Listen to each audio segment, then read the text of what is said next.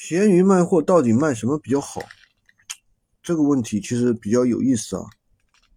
有很多人会去卖一些比较客单价比较低的一些东西，比如说什么卡呀，对吧？什么腾讯的卡呀、爱奇艺的卡呀，一单赚个几毛钱，甚至赚几分钱，或者什么什么快递代拍。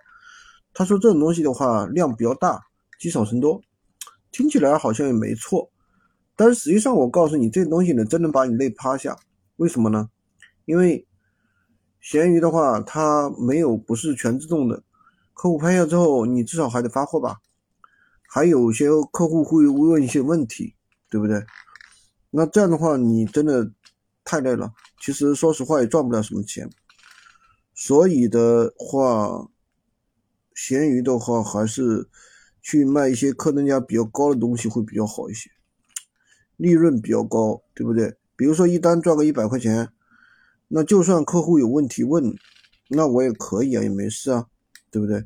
我也可以去回答他的问题，费我点时间也没关系，好吧？今天就给大家讲这么多，喜欢军哥的可以关注我，订阅我的专辑，当然也可以加我的微，在我头像旁边获取闲鱼快速上手笔。